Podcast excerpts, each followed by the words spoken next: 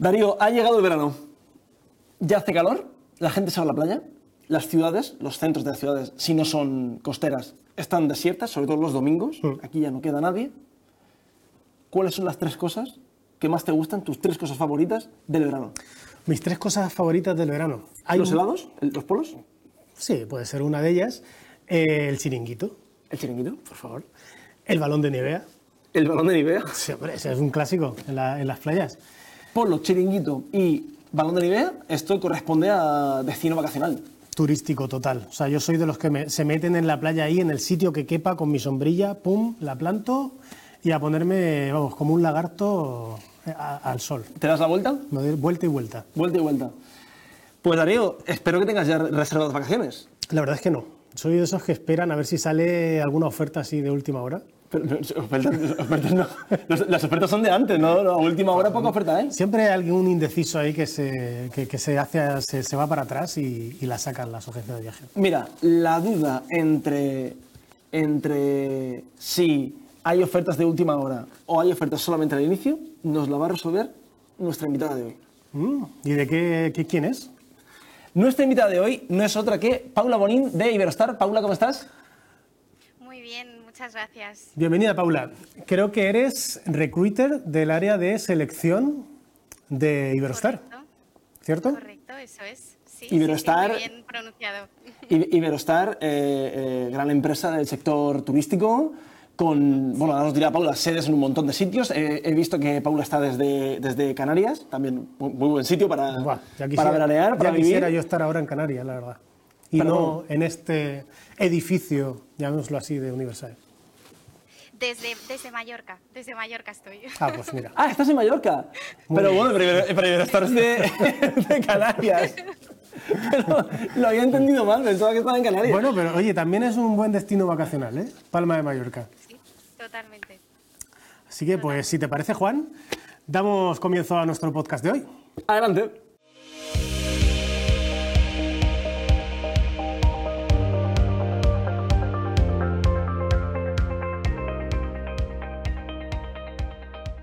Bueno, pues nos encontramos con Paula Bonín, eh, recruiter de Iberostar.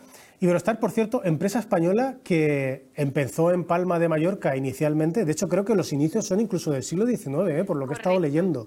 Una- un, un taller, una zapatería, una sastrería o algo así que existía en Palma de Mallorca y empezó a, entiendo, a abarcar otras, otros sectores hasta que llegó al turismo en los años 60, al parecer, ¿cierto? Y hasta hoy que, que, vamos, sois una de las empresas más grandes del sector turístico en España. Cuéntame un poquito sobre, sobre Iberostar, Paula. Correcto, como bien dices, Iberostar es una empresa mallorquina, los fundadores eh, son mallorquines, son de la isla y efectivamente los orígenes no están dentro del sector turístico, sino que están dentro del sector de la zapatería. Eh, no sé si conocéis quizás esta marca de zapatos, aunque en las Islas Baleares son muy conocidas, es muy conocida esa marca, perdón, que es la marca de zapatos Camper, ¿no? Eh, Sí, Sí, muy famosa. Digamos que, que la, la familia visionaria en aquel entonces empezó este negocio y una parte de esos beneficios que poco a poco le iban dando, pues los decidieron invertir en la parte turística, ya eh, preve- previendo ¿no? que, que iba a ser pues eh, algo de lo que hoy en día vivimos casi todos los que eh, vive, digamos, eh, la economía de las islas, ¿no? Y todos los que estamos en la isla de alguna forma u otra necesitamos de, sector turístico. Y nada, como bien habéis dicho, eh, alrededor de los años 60 empezó, eh, la trayectoria en particular lleva 66 años. eh, de, trayectoria turística, es una empresa que ha pasado de generación en generación y continúa siendo empresa familiar y, y nada, pues la presencia ya, como os podéis imaginar, es internacional. Eh, alrededor cuenta Iberostar de 100, 120 hoteles en muchísimos países distintos y continúa, ¿no? Eh, esto es algo que, que no para. A mí es que me encantan estas historias de, de- de, mm, personas que empiezan con una, zapatería y terminan Ya. con una empresa Sí, multinacional. sí, sí, de- que no tiene nada que ver con zapatos. ya, ya me surgió la primera duda, es, Paula, de, de los 100, 120 hoteles que, que tenéis, ¿dónde está el más recóndito? Ese que tú digas, madre mía, me acabo de enterar de que tenemos uno en, una, en, en una pe- en un peñón de Madagascar, resulta que tenemos ahí uno y es fantástico. Yo diría que, que en Montenegro. yo diría, que no es, no es un destino que suele ser muy conocido, ¿no? Eh, así como otros como República Dominicana, México, Caribe, etcétera, pues yo diría, si tuviera que escoger uno, eh, Montenegro es el que me, llamó más la atención, ¿no? Y además es un tipo de hotel que encima no es un hotel de sol y playa, que son los más característicos de Iberostar, sino que es un hotel que se califica como un hotel de historia, ¿no? Es un, es un edificio que se rehabilitó y se convirtió en un hotel, pero manteniendo lo que es la estructura, la parte arquitectónica, el diseño, etcétera. Pues bueno, para conseguir lo que todos queremos, ¿no? Cuando viajamos, que es estar inmersos en, el destino de todas las maneras posibles. Así que si tuviera que escoger uno, sería ese. Mira, Montenegro, lo voy a anotar para las próximas vacaciones. Sí, ¿eh? sí, sí. Pues sí. Paula, eh, el, sector turístico, si mal no me equivoco, fue uno de los más castigados durante la pandemia del coronavirus. Entiendo que, lógicamente, al cerrar las fronteras de la mayoría de los países, pues el turismo eh, se cerró en banda y, no hubo posibilidad tampoco de gestionar ni reservas de hotel ni nada de ello. Y entiendo que además esa situación por la que pasasteis, que fue especialmente dura en este sector, os hizo replantearos a lo mejor pues, eh, parte de vuestros procesos hoy en día y no sé si específicamente ha tenido algún tipo de, énfasis en, en el reclutamiento o en la selección de personal. Totalmente, totalmente. Lo que nos, lo que nos ha dejado o el impacto que nos ha dejado la pandemia ha sido, por, decirlo en términos muy generales y de manera breve, eh, pues perder un poco la, ilusión, ¿no? Eh, la ilusión del sector y de seguir trabajando en eso. Yo creo que el tiempo ¿no? que, que hemos estado aislados por este motivo nos ha hecho replantearnos, reflexionar muchísimo, tener una pausa obligada y muchas de aquellas personas que se, dedicaban ¿no? al, sector turístico quizás han utilizado esa pausa como para aventurarse en, eh, o probar otras cosas diferentes que debían tener en mente. Entonces, esto unido a que la vuelta a esta nueva normalidad, entre comillas, eh, ha sido una, una vuelta muy prudente, ha ido muy poco a poco, con muchas restricciones, con muchas normas, todo eso ha hecho, pues bueno, eh, que, desde Iberostar, o al menos desde, hablo desde mi departamento ¿no? de recursos humanos, veamos la necesidad de volver a ilusionarnos, de volver a empezar de cero y de volver a apoyar eh, con mucho cariño a, a, los trabajadores de los hoteles. ¿no?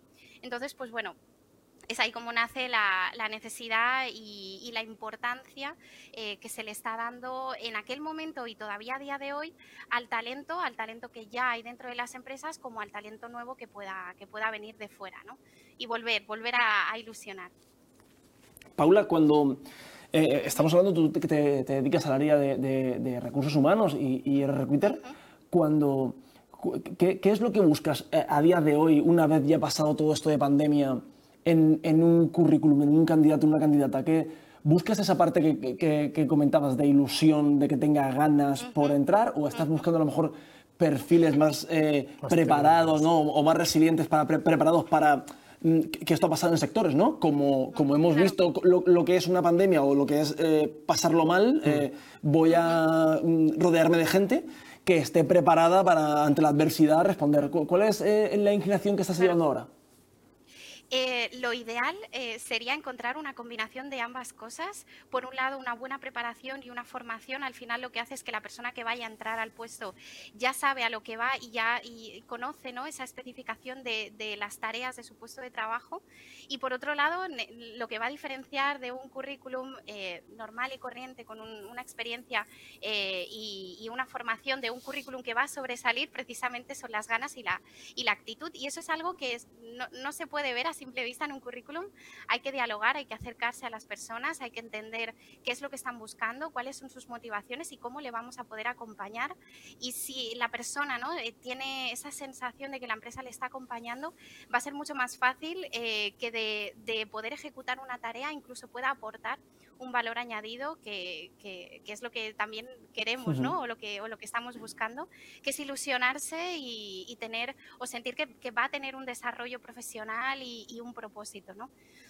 Yo creo que la, la, inclinación o lo que yo buscaría, eh, o lo que buscamos ¿no? en el departamento, es eso, tener una buena base y lo que va a diferenciar de uno u otro eh, precisamente es, esa proyección que busque y, las ganas de trabajar. Al final el sector turístico es muy competitivo, eh, realizar unas tareas en, en, una empresa y en otra, eh, en la parte hotelera, pues es lo mismo, es ahí donde tenemos que aportar valor y todas aquellas personas que demuestren esas ganas, de alguna forma nosotros lo tenemos que devolver con ese acompañamiento, asesoramiento ¿no? y, y, posibilidad de, proyección, porque si no, eh, realmente eso es lo que buscamos ¿no? cuando, cuando entramos en una empresa.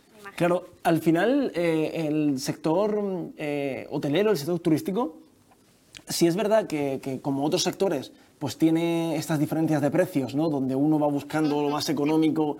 Pero, pero, es verdad que al final son tus vacaciones, es tu experiencia, te vas con, con la familia o es un momento especial o una persona especial y, no te la puedes jugar, ¿no? Llega un momento en el que eh, esos eh, pequeñas cantidades pues, pues no te... No, suponen mucho porque piensas, mira, pago un poquito más y tengo a lo mejor un hotel de mejor calidad o tengo una mejor habitación con mejores vistas.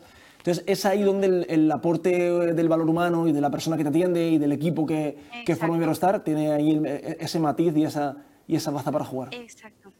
Exactamente. Y, además, bueno, uno de, los pilares que caracterizan a Iberostar es la oferta gastronómica. No sé si, si conocéis que Iberostar em, tiene, es una empresa muy consciente con toda la parte de sostenibilidad y toda la parte de medio ambiente. Y eso es algo que también se intenta eh, transmitir, dando información en los hoteles, pero también desde la parte de la gastronomía, ¿no? Y, el poder ofrecer un producto distinto, variado y de temporada en, en, lo que son los restaurantes, los buffets y demás, es algo que, que se valora muchísimo, ¿no? Y, que a lo mejor entre la decisión de un hotel y otro, quizás el cliente se decante por esta característica, ¿no? Por, por estar en, en, Iberostar, así como también, pues bueno, el, el, otro tipo de servicios que puede, que puede tener el, el huésped o el cliente en los hoteles, eh, que son más específicos y con un personal dentro de lo posible todo lo cualificado que nosotros podemos encontrar para que esas vacaciones sean eh, lo que están buscando y cumplir su expectativa. Como, como bien dices, eh, igual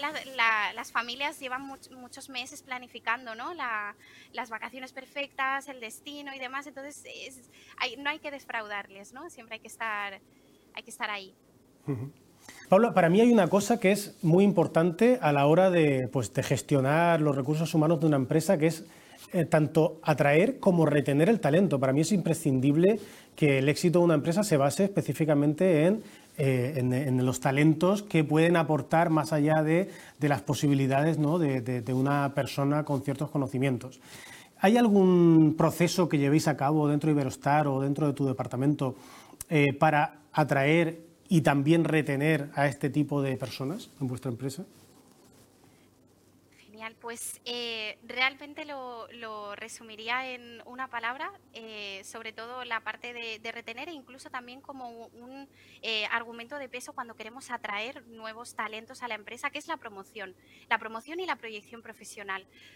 todas las personas lo, que buscamos, tanto si entramos de, inicialmente a una empresa como si ya llevamos un largo recorrido, es tener la oportunidad de seguir creciendo como profesionales sin la necesidad de mirar fuera cuando podemos todavía mirar dentro, O, agotar esas posibilidades dentro de la empresa. Entonces yo creo que eh, sería esas, esas posibilidades de seguir eh, creciendo como profesional eh, y lo voy a diferenciar en en dos partes. Eh, por un lado, cuando estamos hablando de, hacer ese reclutamiento y atracción en hoteles, sería el, dar la posibilidad de ir escalando mm, poco a poco y con, digamos, un plan bien establecido y una serie de pasos que le permitan a esa persona que empieza desde abajo poder subir hasta arriba ¿no? y, tener una, visión mucho más eh, general eh, o incluso desarrollar otro tipo de habilidades que en un principio quizás no, no haya podido contemplar, como por ejemplo una posición de cocina, ¿no? Que eh, poco a poco ir subiendo implicaría gestión ¿no? de, un equipo. Y luego también hacer exactamente lo mismo, pero en las oficinas. Eh, y en las oficinas el poder dar esa, esa promoción no solo a nivel de eh, dar mm, mayores responsabilidades porque confías en el trabajador, sino tener la oportunidad de poder abrir la puerta ¿no? a, otros departamentos, ¿no? sabemos que hoy en día, aunque la gente esté trabajando, sigue estudiando o tiene esa, esa sensación de querer seguir avanzando. Pues Promoción horizontal. En ambos casos, exacto. La idea en esos casos es poder acompañar, guiar y, ir en base a, los intereses o inquietudes que tenga la persona y hasta qué punto les podemos ayudar en eso, ¿no? O, acompañar o descubrir, ¿no? Un, nuevo, un nuevo departamento, una nueva tarea, etcétera. Yo creo que eso, sería la, clase, la clave, perdón, el, acompañamiento eh, a través pues, de, la proyección profesional que le podamos dar y la promoción.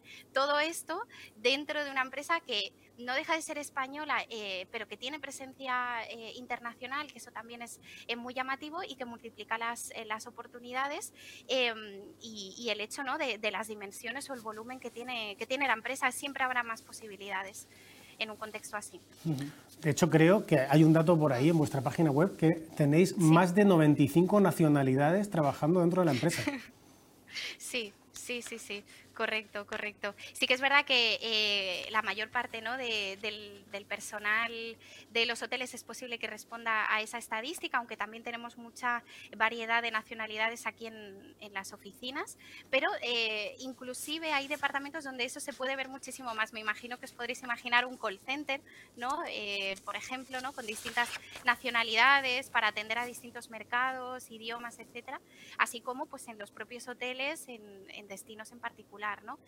Eh, así que bueno, pues eh, al, final el, sector y, la internacionalización de la empresa es lo que necesita, que haya mucha variedad. Paula, cuando llega un currículum a tus manos, ¿vale? De la, bueno, te iba a decirte de, la posición que sea, pero igual por posición me vas a decir, mira, depende de la posición, pues, pues una cosa u otra.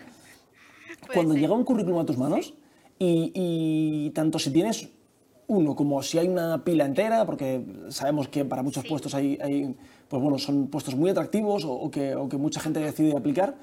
¿Cuánto le sueles dedicar tú, o mejor dicho, cuánto mm, consideras que hay que aplicarle a un currículum, a un currículum en papel que pueda llegar, ¿no? A, una solicitud, no, no a un candidato en una, en una entrevista? Vale. Claro, eh, como, como, bien adelantabas, depende de, la complejidad de la posición a la que esté aplicando ese candidato y depende del puesto, ¿no? Hay eh, puestos de operativa de, hotel que los tenemos más, más de por mano y sabemos qué es lo que necesitamos para que mínimo la persona pueda ejercer esa tarea, pero hay otro tipo de, posiciones más complejas y más estratégicas en las que hay que saber leer entre líneas y entender cuál ha sido el recorrido o qué tipo de tareas haya podido realizar en, cada posición, ¿no? Para, poder hacer un análisis e intentar adivinar si esa persona puede encajar o no. Entonces, yo te diría que depende de la posición a la que aplica y, por lo tanto, de la, de la complejidad del, puesto vacante, responsabilidades, etcétera. Te preguntaba esto porque en, la línea con noticias de actualidad eh, leí hace unos días que, bueno, una persona como experta en el tema, así a, nivel, a nivel mundial, no sé cómo famosa, había dicho que, que, le llegaban muchos currículums y que en seis segundos veía si un currículum iba, iba, pasaba de fase o no. Hmm. Así de primeras, seis segundos, pero la gente, la gente se quedó un poco sorprendida de, de, de, que seis segundos... Es que depende. Yo, yo quizás sí que, sí que apoyaría esa... esa eh, esa reflexión dependiendo de la posición, ¿no? Eh, sobre todo si ya sabes que no tiene nada que ver. Voy a poner un ejemplo. Eh, si yo estoy buscando eh, un, técnico de mantenimiento para, las piscinas de un hotel, pero me aplica una persona que tiene experiencia eh, como cocinero o ayudante de cocina, probablemente me basten seis segundos para entender que no, probablemente no, no tenga la formación de mantenimiento, los permisos de lesmaniosis o para control de piscinas, etcétera, ¿no? Entonces yo creo que ahí sí que sería aplicable lo de los seis segundos. Yo quiero hacerte una, una, pregunta, Paula, que es una duda que he tenido yo siempre, toda mi vida. Currículum. ¿Foto sí o foto no? Eh, foto sí, foto sí, pero cuida, o sea, eh, cuidado con la foto también, ¿no? Pero qué foto, ¿no? Eh, foto sí, pero qué foto. Ni la de tu comunión, ¿no? Ni la de anoche. Al, menos que, al menos que, salgas tú, ¿no? Que, que no salga eh, otra persona distinta o un paisaje o X, ¿no? Eh, la foto sí, por supuesto. Eh, es la primera impresión que vamos a tener, ¿no? Ligada con, con toda la experiencia profesional. foto, desde luego que sí. Y además, pues bueno, toda información que podamos tener de un vistazo nos lo pone muchísimo más fácil a nosotros, ¿no? El, el poner los currículos muy escuetos o no poner foto o no poner dirección de contacto, todo eso no. Cuanta más información y bien sintetizada, eh, nos ayuda mucho en, en nuestro trabajo. Luego también depende de pues, la, la, sinceridad que tenga la persona a la hora de la foto que ponga. eso pasa muchas en aplicaciones de estas, no voy a decir cuáles. Más de un filtro y más de dos. Claro, que tú ves la foto y te encuentras con la persona y dices, pero por favor, ¿Qué has hecho con ella? Eh, Paula, claro, para... Claro, ese, tipo de fotos, yo, es decir, hay fotos y fotos, ¿no? Está la, la, foto de currículum y luego la foto para redes sociales o para otro contexto, ¿no? Distinto. Paula, para, para, entregar un, y para elaborar un currículum, eh, el número de páginas también de esto es un clásico que es muy importante, ¿no? Hay mucha gente que, que, que, bueno, por su dilatada trayectoria puede ser que tenga muchas páginas, o porque verdaderamente mm, igual se ha pasado contando cada ápice de su vida donde mm. adquirió conocimiento y lo ha ido poniendo, esto también, también se da. Eh, ¿Alguna recomendación para la cantidad de páginas ideal que sería un currículum? Eh, para mí lo, ideal sería una página una página es lo, ideal, pero eh, también, claro, exacto, una cara, pero con este matizando que se pueda crear el currículum para la posición a la que estamos aplicando, porque a lo mejor tenemos muchísima experiencia, pero la que aplica al puesto eh, a mm. lo mejor son dos o tres puestos, ¿no? Y el resto, pues no tiene tanto sentido que lo, que lo dejemos plasmado de manera tan detallada, ¿no? Y al revés, si tienes muy poquita experiencia, utiliza toda esa primera cara, ese folio, para explicar exactamente qué has podido aprender y qué tareas has, desarrollado, aprovecha, ¿no? Entonces, pues bueno, eso sería para mí lo, ideal. Como tip, eh, no sé qué te parece, cuando yo era joven y, tenía poca experiencia y tenía que resaltar de, alguna manera, em, mi currículum tenía, tenía color, o sea, tenía pues, una barra a lo mejor de algún color, eh, los, los, subtítulos y títulos estaban subrayados en algún color. Eh, mi foto estaba como redondeada en algún color y lo que hacía era cuando aplicaba a una empresa le ponía los colores corporativos. O sea, el currículum era de los colores corporativos de la empresa porque me gustaba la empresa, ¿no? Jugabas con la psicología, ¿no? Claro, si yo aplico a Universal, ¿no? Pues le pongo el azul, le pongo el verde de la U, en fin. Voy... O sea, que así fue como entraste aquí, vaya. Em, yo tenía un amigo, voy a contar una, pequeña anécdota, tenía un compañero de universidad que cuando terminamos la carrera lo primero que hizo fue hacerse su currículum y enviar por correo electrónico el currículum a distintas empresas. Solamente que cometió el error de hacer un solo correo y poner a todas las empresas en copia sin ocultar. Y claro, hubo más de una que le, que le, contestó y le dijo, esto no lo hagas más, hijo, si quieres encontrar trabajo, por favor, que sea, que sea individual para cada empresa. Así que ahí dejo el consejo. Eh, Paula, eh, eh, ¿funcionan también las redes sociales a la hora de seleccionar personas?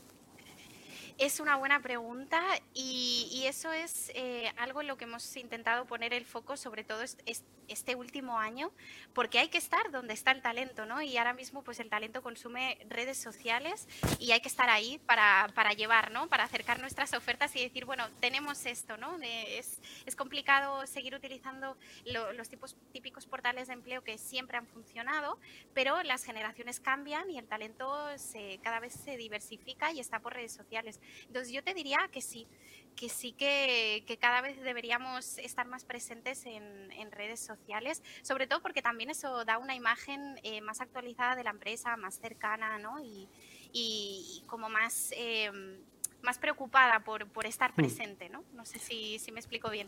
Sí, sí, no, totalmente. Y luego uno también tiene que ser consecuente y tener mucho cuidado en lo que publica o no de forma pública en redes sociales.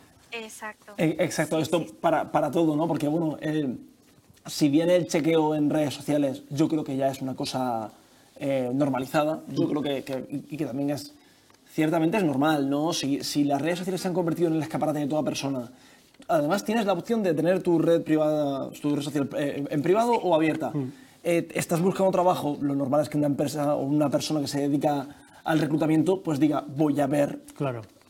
Esta persona, voy a conocerla bueno, no sé, yo lo veo lógico, ¿no? Eh, creo que, es, una práctica de día de hoy bastante común. Y de hecho, quería, aunque a lo mejor no te acaba de gustar, Paula, ¿no es algo que hagas tú? Mm, claro, eh, es, por un lado entiendo que es, que es, muy sencillo poner en Google el nombre de una persona y, que te salga todo, ¿no? De la huella digital está ahí, hagas lo que hagas, ¿no? Pero no, no es una práctica que, que normalmente solemos eh, realizar, ¿no? Al menos por, por, nuestra parte. Otra cosa es cuando ya tienes la persona seleccionada y quieres eh, comprender un poco más de su vida o, cómo es, ¿no? Y, bueno, a lo mejor en otros niveles, ¿no? De, de la selección. Claro. Puede ser. En otros niveles. Exacto, sí, sí, sí. Por volumen no nos daría tiempo. En este, claro, en, en este, en este punto y conforme te preguntaba Darío, me venía a la cabeza, ¿crees, no sé si a lo mejor ya se ha dado, ¿crees que llegará el momento en el que contrates a alguien por Instagram o por Twitter o por Facebook? Vale, yo, creo que se puede dar, se puede dar, pero siempre eh, reconduciendo a la persona hacia, eh, hacia lo, que, lo que viene siendo, entre comillas, nuestro terreno. Es decir, la captación puede ser por redes sociales, pero siempre sí se le puede derivar a la página Iberostar, al career site, a toda información que pueda, que pueda tener la, la persona, sí. Si el proceso puede acabar ahí, sí. Que empiece en redes sociales para, como, como embudo, ¿no? Para llegar a, a lo que a nosotros nos interesa, que es que puedan leer sobre la empresa y ver las ofertas, entonces te diría que sí, que sí que puede, que puede darse. Claro, sí, mi pregunta iba más bien por, imagínate que hay una persona que tiene un perfil de Instagram eh, que, que, lo dedica para cosas personales, pero también profesionales, y que además eh, lo has encontrado por, no sé, por LinkedIn y has visto que tiene un, buen empleo y además eh, vendría genial para el momento actual de, de la empresa en la que trabajas, y dices, Mm, voy a por él. Eh, ¿Crees que, que, o que o, sea, ¿crees que podrías ir y escribirle a esa persona desde un punto de vista más personal, sabiendo que la red social la utiliza para algo profesional? ¿O crees que estamos todavía en, en ese límite de me tienes que entregar tu currículum, mandarme un mail, porque si no, esto no avanza? Claro, eh, eh, pues tengo la opinión un poco dividida porque por un lado en las empresas grandes como, como Iberostar hay, hay un procedimiento, porque si, si, nos saltamos ese procedimiento no, no habría orden ni tampoco podríamos llegar a controlar el, el volumen de candidatos. Pero por otro lado también creo eh, que, que, es bastante positivo ir, ¿no? Ir a buscarlos si, si nos encaja. Entonces sí, contestando a tu pregunta, sí que podríamos escribirle, pero muy probablemente en ese mensaje le, le recomendemos que si está interesado y quiere continuar la conversación, el link. Pues el enlace a la oferta que aplique. pública. Exacto. Genial. Muy bien. Exacto. Hay que cuidar todas las redes sociales, ¿eh? Sí, sí, bueno, aquel cumpleaños en Pacha Ibiza me trajo a mí unas consecuencias que no tengo Uno nunca sabe cuándo le puede llegar un, un enlace de, de Iberostar. Exactamente. Así que bueno, pues Juan, hemos llegado a eh, mi, mi, sección preferida. Preferida. Tengo siempre que leerla para acordarme. Dos son mentira y una verdad. Una verdad. Una. Paula, no sé si conoces este gran juego que ha creado nuestro departamento de producción del podcast. Resulta que yo le leo a Juan tres afirmaciones, tres frases, dos de ellas son mentira y una es verdad y él tiene que intentar adivinar cuál es cuál. Y al revés, luego él me lo hace a mí con otras tres frases. El invitado, en este caso tú, pues tienes que actuar un poco de juez, jurado y verdugo, en el caso de que sea necesario, Así. para decirnos si estamos bien o no estamos bien con nuestras respuestas. ¿De acuerdo? Entonces, ¿te parece que empiece contigo, Juan? Venga, adelante. Bueno, primera ronda. Uno. El mejor día de la semana para comprar billetes de vuelos es el martes. Dos. Las cookies guardadas en tu navegador hacen que aumente el precio del billete. Y tres.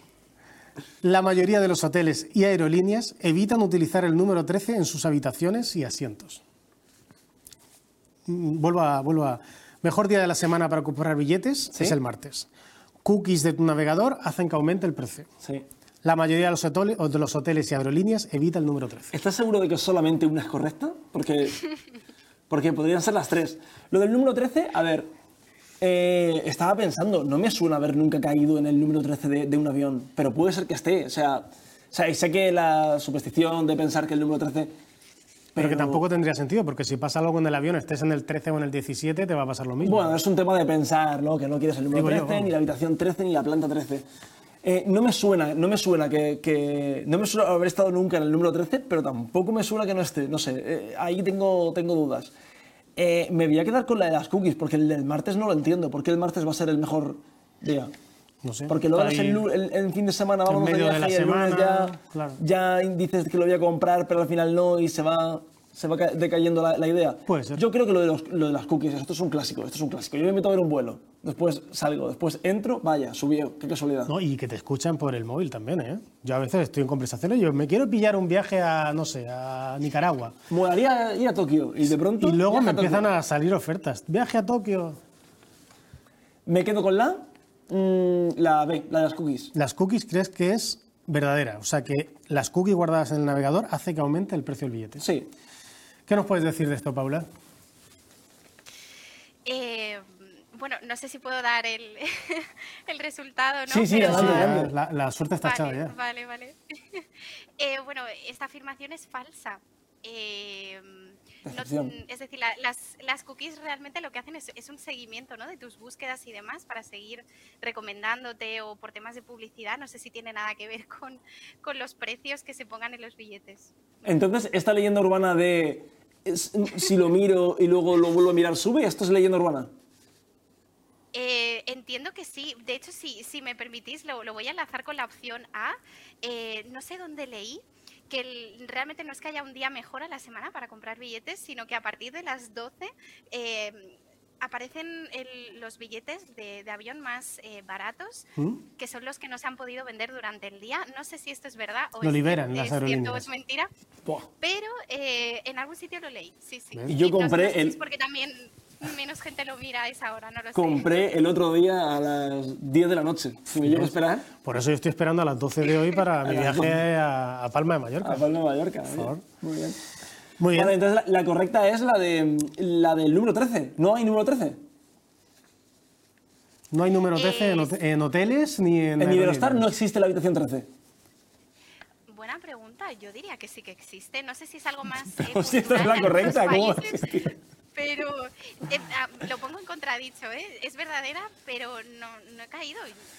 Bueno, no sé. un fallo más del guionista, del becario del podcast. Becarios. No importa. No, No, importa. becarios sí, Bueno, becarios sí. No pasa nada. Eh, vale, pues eh, vamos a hacer una cosa. Eh, eh, misión, por favor, en, en la siguiente vez que, que vengas al podcast, que yo imagino que en unos meses pues, volveremos a hablar con Paula o con alguien de, de Virostar, por favor, comprobemos si existe la, la habitación 13 y si tenéis algún hotel muy alto que tenga planta 13. Ajá, Que esto también es un clásico. Creo que en Dubái hacían la de, la de 12-14. Yo he visto por ahí 12 más 1. Para 12 evitar poner el 13, ponen 12 más 1. Ostras. No lo sé. Pero bueno, hay que investigarlo. ¿Esto no lo hizo Gran Hermano también? Puede ser. 12 más 1. El súper. Es verdad. Sí. sí. Vale, Bueno. Ronda vamos- número dos. Segunda ronda. Darío, atento. A ver. El jet lag se produce por falta de sueño.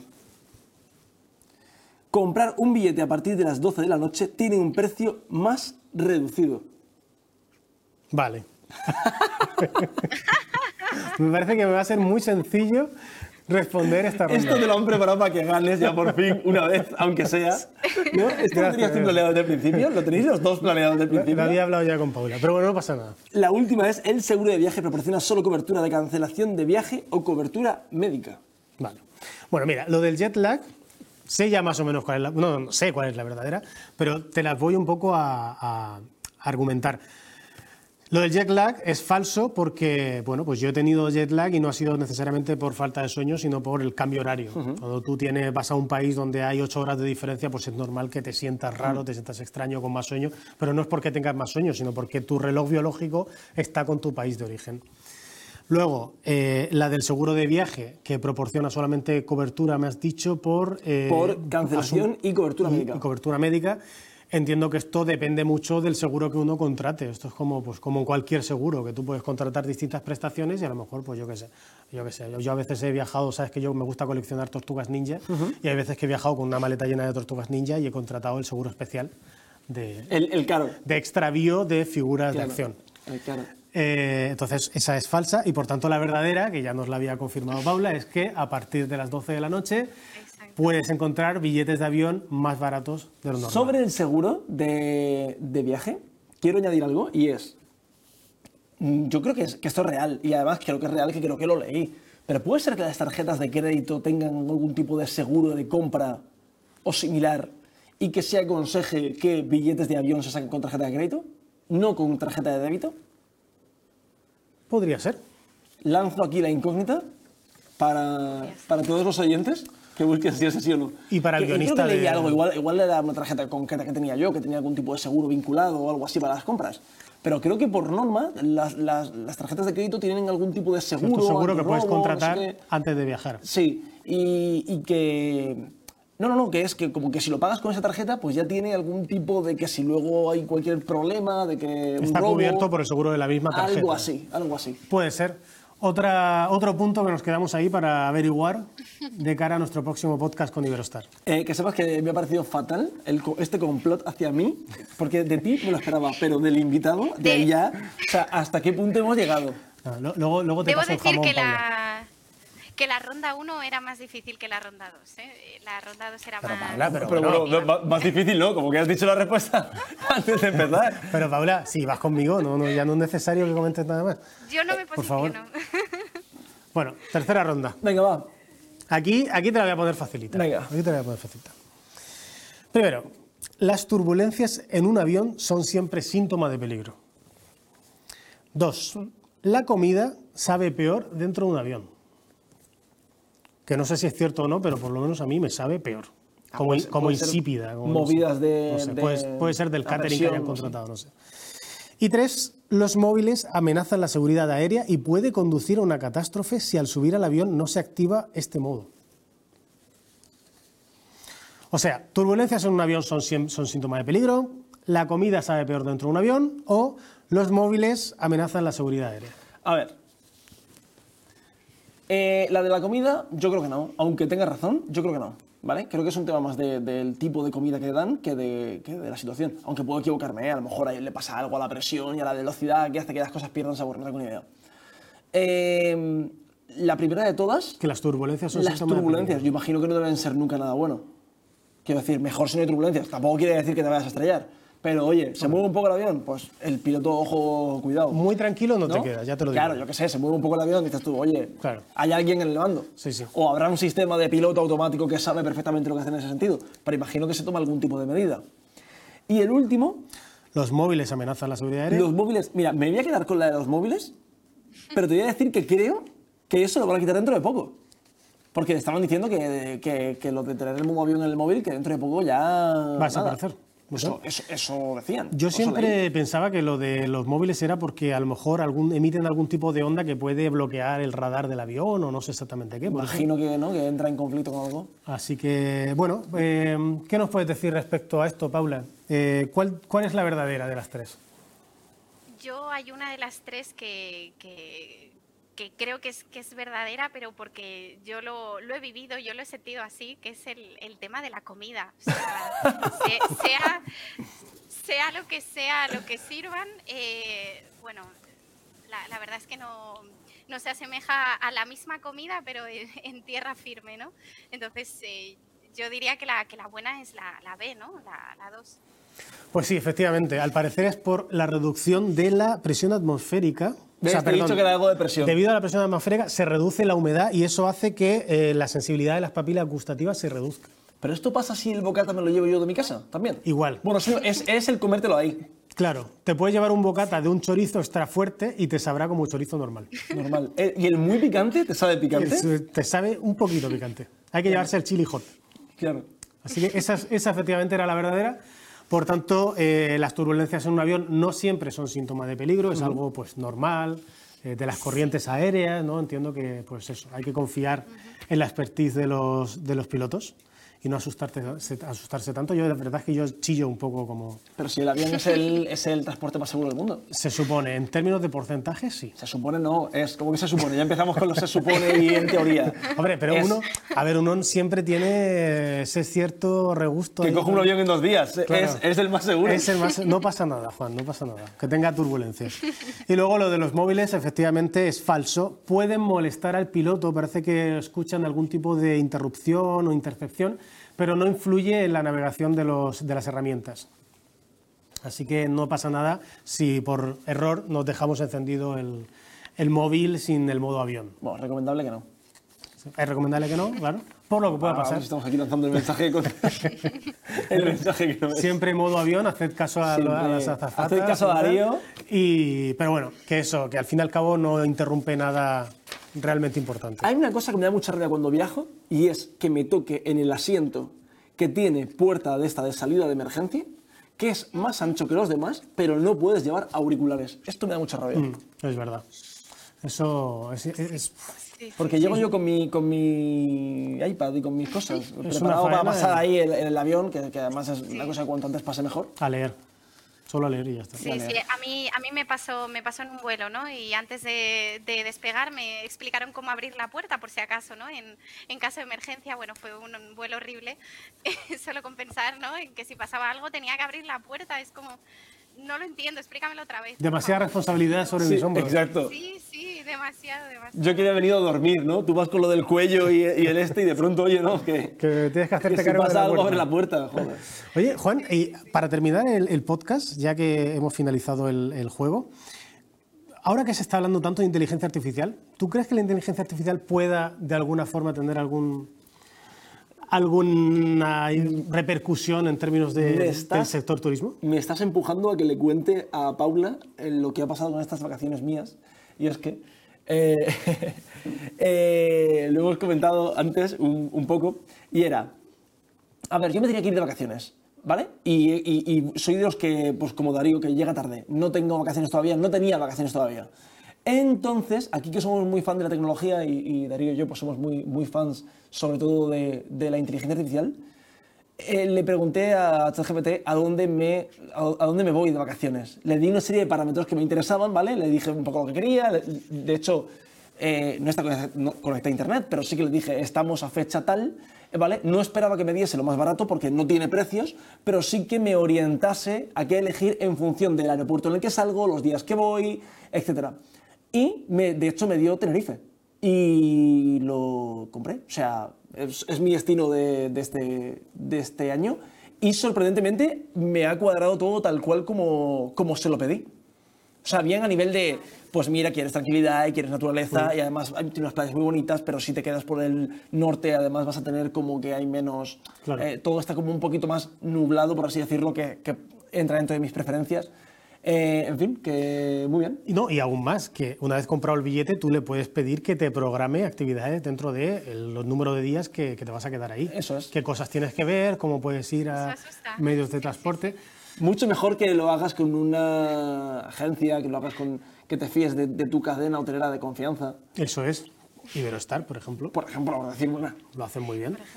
¿Qué, opinión tienes, o no sé si tienes alguna opinión al respecto de esto, Paula, o qué, puede venir en el futuro, o cómo las empresas se pueden, eh, de alguna forma, adaptar a esta nueva realidad que tenemos entre nosotros? Pues es una realidad que no podemos negarla, que, que llegará. Eh, lo, lo mejor que podemos hacer es estar preparados y así como, eh, al menos desde mi punto de vista, así como determinados puestos quizás puedan sustituir, sustituirse por la inteligencia artificial, quizás se creen otros nuevos ¿no? que, que requieran un control de eso o, o que, o que quizás eh, aparezcan porque ya tenemos una inteligencia que se está ocupando de la base ¿no? y eso nos permite ir un poco más allá y crear puestos nuevos. ¿no? Entonces yo, yo lo veo, o hay que verlo en, en general como una oportunidad y, no como una amenaza. Totalmente. De hecho, eh, Bing ya había, no sé si alguien más, pero Bing eh, ya había hecho, eh, Microsoft junto con, con OpenAI, que utilizan de base, ya habían hecho pruebas para, para introducir anuncios y, y- puedes, y, puedes decir, oye, me voy a- me quiero ir de viaje, ¿dónde podría ir? Y te pueden decir, pues mira, por tus, por tus preferencias, lo mejor es que vayas por aquí, por aquí, por aquí. Y las ofertas para esto en estos días que dices son este, este, este, y te puede salir Iberostar. Al final no deja de ser una, una asistencia que, que tiene el usuario para acabar llegando a un producto como, como puede ser eh, la compra de algo, o ver una película o ah, planear y hacer un viaje. Algo adaptado a sus necesidades específicas. Así es. Y ya está. Muy bien, Paula, pues lo dejamos aquí. Encantados de haber estado contigo en nuestro podcast de hoy en día. Hemos aprendido mucho, como siempre, y esperamos verte próximamente a ti o alguna otra persona de Iberostar para, para próximos podcasts y seguir hablando de turismo, de viajes y de todo lo que nos gusta. Así que muchas gracias por estar con nosotros. Gracias, Paula. Gracias Encantado. a vosotros. Hasta la próxima. Adiós. Encantada. Chao, gracias.